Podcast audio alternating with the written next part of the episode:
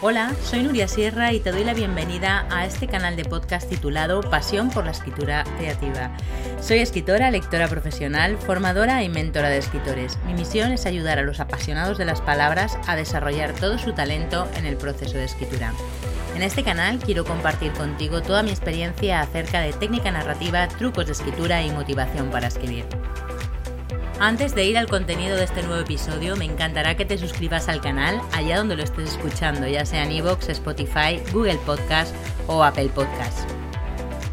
Y si te ha gustado, te estaré muy agradecida si me ayudas a compartirlo para cada vez llegar a más y más apasionados de las palabras.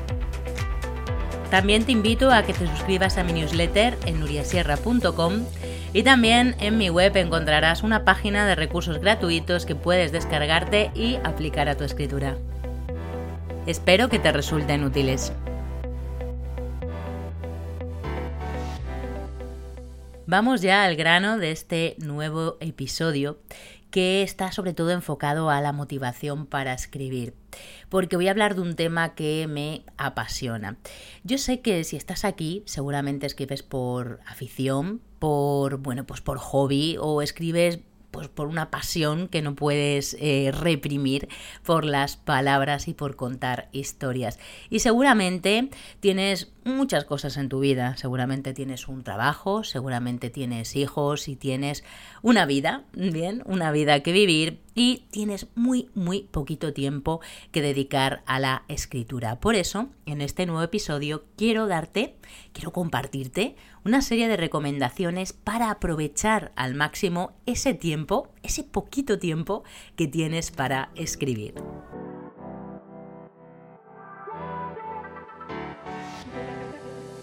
Déjame que te cuente antes una historia como introducción de este episodio. Te cuento que a mí siempre me han fascinado las teorías sobre los universos paralelos, los viajes en el tiempo y su relatividad. Desde niña, la verdad es que adoro la ciencia ficción y aunque no escriba de este género, porque te diré que me parece dificilísimo, me encanta leerlo. Así que, bueno, no lo puedo evitar la verdad es que me obsesiona el tiempo. De hecho, bueno, escribí una novela precisamente que se titula La mujer que vendía el tiempo sobre un personaje que se dedica a eso, ¿no? A vender la posibilidad de consultar el tiempo, ¿no? Y sin embargo, bueno, aunque me apasiona el tiempo, al final de este episodio, al final de este podcast, te voy a contar un secreto sobre mí y el tiempo. Decía Albert Einstein que la diferencia entre el pasado, el presente y el futuro es solo una ilusión persistente.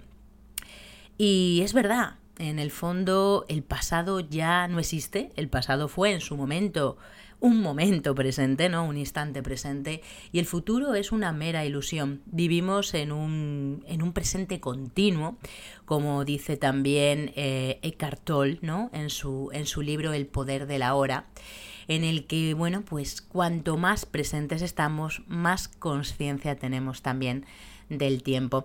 Yo creo que el tiempo, la verdad es que es la invención más torturadora del ser humano porque el concepto temporal no es más que eso, es un relato compartido por todo el planeta. De hecho, es una invención del siglo XIX, nacido al calor de la revolución industrial y las máquinas de vapor. ¿Sabías que la forma de medir el tiempo surgió para estandarizar los horarios de los trenes en Inglaterra? Bueno, pero esa es otra historia y si quieres saber más sobre ella, te recomiendo que leas mi novela La mujer que vendía el tiempo. Por aquí, abajo en la descripción de este podcast, te dejaré la referencia donde puedes adquirir esa historia y, bueno, pues ver cómo Ruth precisamente vivía de eso, de vender el tiempo y de la estandarización de los horarios en Inglaterra.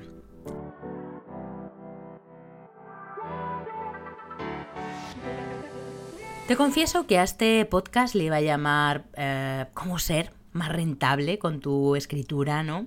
Eh, bueno, o, cómo organizar también tu tiempo para escribir más y mejor. Pero la verdad es que después de trabajar tantos años en el sector financiero, sí, porque todos tenemos un pasado y el mío es un poquito, un poquito oscuro, La verdad es que la palabra rentabilidad me da un poquito de grima, ¿no? Me sabe un poquito rancia y sobada. Eh, tampoco me gusta mucho la palabra productividad, pero vale, realmente en este episodio vamos a hablar de producir más en tu escritura. Te voy a compartir en este episodio una serie de recomendaciones, eh, en concreto he hecho un listado de 8 y verás que en el fondo son pequeñas cosas que están en tu mano, que solo con cambiar tus hábitos vas a notar la diferencia. Pero advierto, no creo en las reglas estándar, escritas en piedra para todos. Siempre lo digo, que en la escritura no hay fórmulas mágicas, porque cada escritor, cada escritora es un mundo. Y lo más práctico y productivo, aunque no me gusta la palabra, es conocerse a uno mismo, que te conozcas, que hagas test, ¿no? Que te testes, ¿no? Ver qué cosas te funcionan mejor y repetirlas yo sé que esto de verdad no es sencillo, ¿no? Porque el sistema educativo tradicional nos ha preparado a todos para, para la fábrica, ¿no? Eh, para trabajar bajo los mismos patrones, para tener horas y espacios de producción determinados. Ahora que por suerte, ¿no? cuando estoy grabando este episodio en, en mayo de 2023, los paradigmas están cambiando. En la siguiente lista que voy a darte, eh, hay una serie de recomendaciones que he ido probando a lo largo de los últimos años y que a mí me funcionan. Si te digo que utiliza aquellas recomendaciones que te vayan bien, aquellos tips, ¿no? Que, que a ti, bueno, pues te resuenen y ponlos a prueba. Porque, como te decía antes, en la escritura no hay fórmulas mágicas. Y además, si los hubiera, de verdad que esto sería un aburrimiento.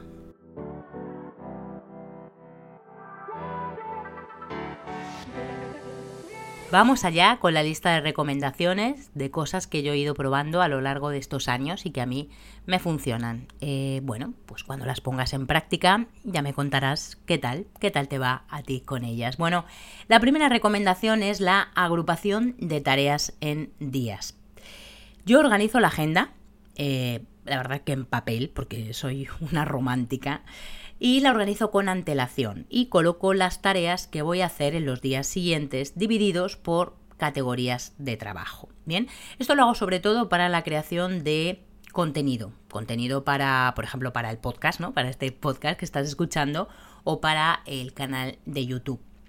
Por ejemplo, el lunes lo dedico a programar las redes sociales. El martes a escribir posts. El miércoles a leer manuscritos. El jueves a escribir ficción o a veces lo fragmento en horas dentro del mismo día. Por ejemplo, dos horas para escribir, dos horas para leer. Y si solo tienes media hora al día para escribir, márcala en tu agenda. O sea, deja ese espacio reservado única y exclusivamente para escribir. Porque la idea de agendar el tiempo de esa tarea es como sitiar al cerebro, ¿no? Como ponerle, meterlo dentro de una caja y decirle que te vas a concentrar solo en escribir en enfocarte en un único tema, aunque sea un ratito muy reducido. La segunda recomendación, que a mí me ha servido siempre para, para terminar tareas que parece que nunca se acaban, ¿no? O para, para mi negocio también me sirve mucho, para sacar nuevos productos o también para terminar, por ejemplo, la, la novela de la mujer que vendía el tiempo, es la recomendación de ponerte un plazo. Trabajar con fechas en España es duro, lo sé. Mientras que en otros países es algo lógico marcarse plazos, aquí la verdad es que lo dejamos todo para el último día. Eh, siempre que me piden algún texto o informe, pregunto, ¿para cuándo?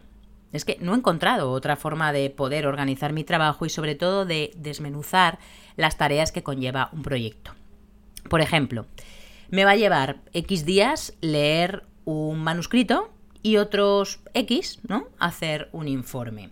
O necesito X horas para generar los contenidos de las redes sociales de un escritor, ¿no? O de un blog que me lo ha pedido, de cualquier cliente. Y una vez que tengan el OK, necesitaré X horas también para programar los espacios.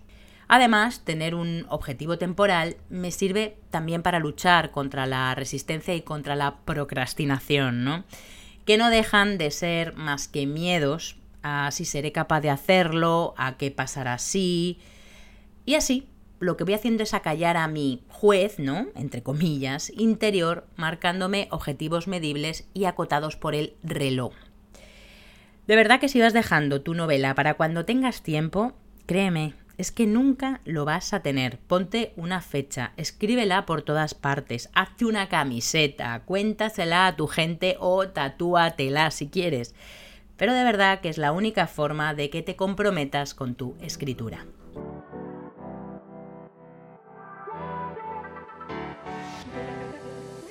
Bien, la tercera recomendación tiene que ver con, bueno, pues con nuestros ciclos circadianos, ¿no? Con nuestros ciclos de sueño y también con hábitos que probablemente tengamos adquiridos desde hace muchas décadas. Y es la recomendación de levantarse pronto o de acostarse tarde.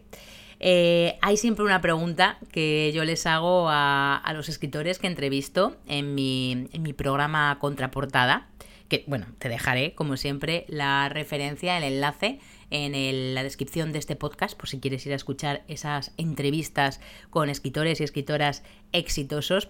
Y les hago siempre la pregunta de, a muchos de ellos, de ¿eres alondra o búho? ¿No? ¿Cuántas veces habré escuchado de verdad esta frase? Yo me levanto entre las 7, 7 y media más o menos de lunes a viernes.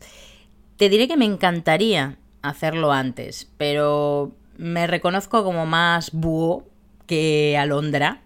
Y, ya a mis años, que tengo unos cuantos, me he dado por vencida. Y es que pienso, ¿por qué tengo que madrugar si es lo más parecido a que me arranquen el hígado? Hay gente que es más productiva a las 6 de la mañana y otras personas que están a tope a las 10 de la noche. Yo estudié toda la carrera de noche y sigo viva. Adoro el silencio de la oscuridad y mi cabeza funciona mejor según va avanzando el día. Así que mi recomendación es escribe cuando estés más despierto, si es antes de ir a trabajar por las mañanas o al volver del trabajo por la tarde o cuando la familia duerme, lo deciden tus biorritmos. La cuarta recomendación tiene que ver con el espacio. Elige bien el espacio donde vas a ponerte a escribir, porque somos animales de costumbres. Incluso cuando éramos una tribu nómada, elegíamos una cueva para resguardarnos de la lluvia. Como te decía en la recomendación anterior, yo, por ejemplo, prefiero el silencio, así que muchos días trabajo, por ejemplo, en la biblioteca, que hay cerca de mi casa. Me ayuda a concentrarme y me obliga a no estar haciendo llamadas o cogiendo el teléfono, que puedo hacer en otros momentos del día. Pero también conozco a escritores que, que escriben en cafeterías abarrotadas, en trenes, sin vagón del silencio, en su casa con la televisión puesta o encerrados en un cuarto sin ventanas. Siempre que tengas adquirido el hábito de escribir, lo harás en cualquier parte, aunque yo soy partidaria de tener, como decía Virginia Woolf, una habitación propia.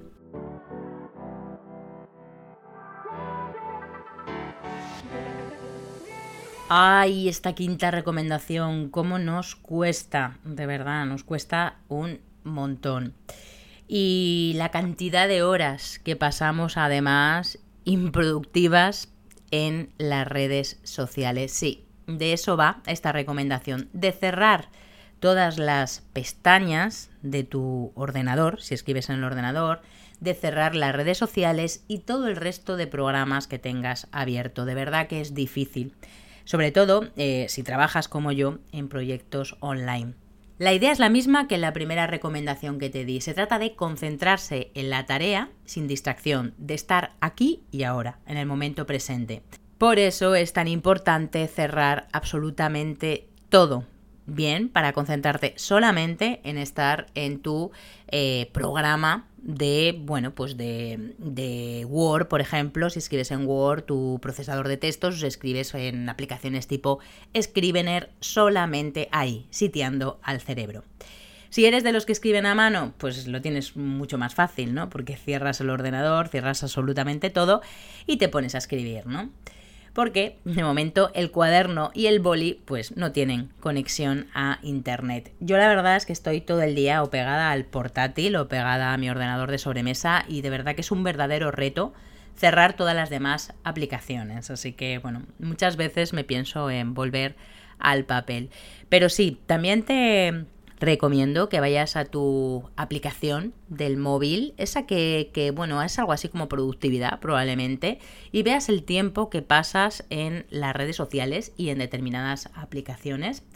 Y verás, verás qué cantidad de tiempo eh, gastamos, porque ni siquiera es un tiempo invertido, en estar brujuleando, ¿no? Por esas redes que nos comen tanto tiempo. Así que una de esas excusas de, ay, es que no tengo tiempo para escribir, yo se lo digo a los alumnos, digo, sí, pues mira, abre tu móvil y vamos a ver la cantidad de horas que has pasado esta semana en Facebook. Y miras a ver si las podías haber aplicado a tu escritura. Sexta recomendación, vamos ya por la sexta, moverse qué importante de verdad es moverse. Yo reconozco que es que soy una persona muy activa y me encanta la acción. Pero te recomiendo que si vas a escribir varias horas al día o días seguidos, ¿no? Lo mejor para relajarse y cargar las pilas es de verdad moverse, salir a la calle, dar un paseo, no sé, ir al gimnasio si te gusta ir al gimnasio, nadar, bailar, cualquier cosa que te active.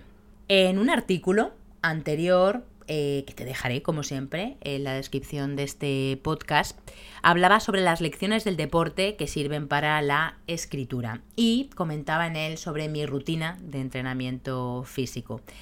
Yo reconozco que necesito los deportes de sudar y de, y de adrenalina, ¿no? Porque el yoga me estresa, pero si te gusta el yoga, pues practica yoga.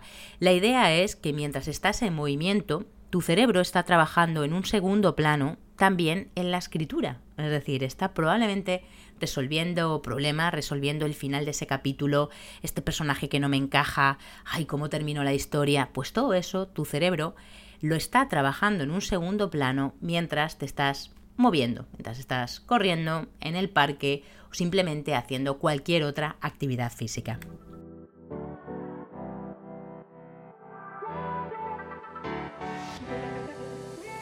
La penúltima recomendación tiene que ver también con nuestra forma de ser, ¿no? Y también de conocernos a nosotros mismos y motivarnos. Sobre este tema, que me interesa especialmente, también he hablado en contenidos anteriores que te dejaré referenciados por aquí. Esta recomendación se trata de, de verdad, tener constancia y no ponernos excusas. Escribe, aunque sea solo un párrafo, todos los días. Y no pasa nada si al día siguiente lo borras el músculo de la escritura se entrena dándole caña de forma sistemática. Si escribes en casa, ay, cuántas cosas chulas, ¿no? Entre comillas, entiéndase la ironía, hay que hacer en lugar de escribir, ¿no? Sobre todo si estás atascado en un capítulo. Por ejemplo, poner la lavadora, tender la ropa, hay una pelusa en el suelo, el vecino que necesita azúcar, no sé, la gata que quiere jugar y te araña las piernas, los deberes de los niños, el partido del Real Madrid, bueno, en fin, cuántas excusas somos capaces de inventarnos. Te diré que el que quiere algo encuentra el momento y la forma de hacerlo. Y el que no, lo único que va a encontrar son excusas. Y vamos ya con la última recomendación para aprovechar al máximo ese tiempo, ese poquito tiempo que tienes para escribir. Y tiene mucho que ver con el orden, con la organización y con ganar tiempo. Porque el tiempo se esfuma, el tiempo se evapora, el tiempo se pierde, pero también se gana. Y en esto último, la tecnología es la diosa. Importante es por eso utilizar programas de organización hay que aprovechar la tecnología en nuestro beneficio para que nos facilite la vida. Por ejemplo, te cuento mi caso. Yo abro un documento de Word y lo guardo tan bien, pero tan bien, que luego no soy capaz de encontrarlo. Yo te confieso que es algo que me trabajo bastante porque soy un poco caótica y desorganizada. Por ejemplo, tengo la documentación de, de, una nueva historia que quiero escribir y está por ahí dispersa, desorganizada.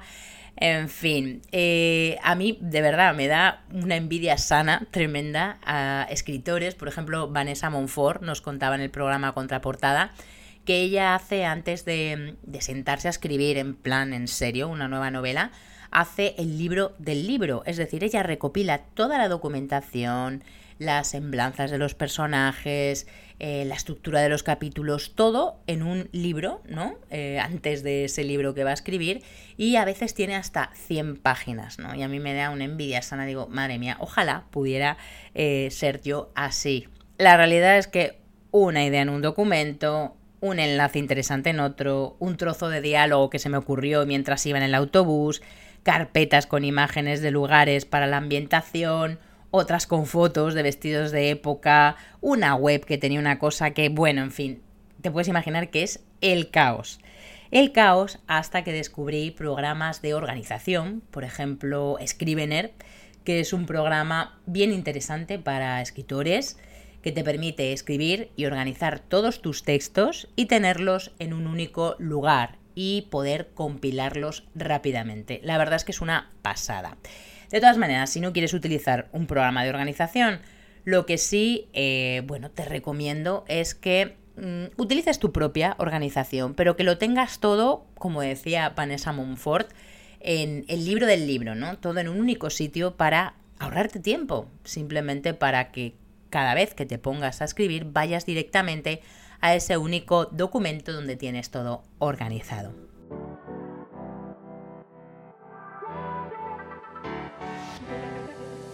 Y llegamos ya al final de este podcast, de este nuevo episodio, donde bueno, te he compartido mis recomendaciones para aprovechar al máximo tu tiempo de escritura. Bueno, y después de hablar tanto del tiempo y, y de eso que me obsesiona, te voy a contar el secreto que te prometí al principio del episodio. Y es que tengo que confesarte que no llevo reloj me lo quité hace unos seis años, cinco o seis años, y la verdad es que no he tenido necesidad de volver a ponérmelo. ¿Qué pasaría si te lo quitas? Bueno, pues en la referencia de este podcast, en la descripción, te voy a dejar un enlace a una grabación de Julio Cortázar de su cronopio Instrucciones para darle cuerda a un reloj por si quieres verlo y por si quieres reflexionar sobre el concepto de tiempo y de llevar o no llevar reloj.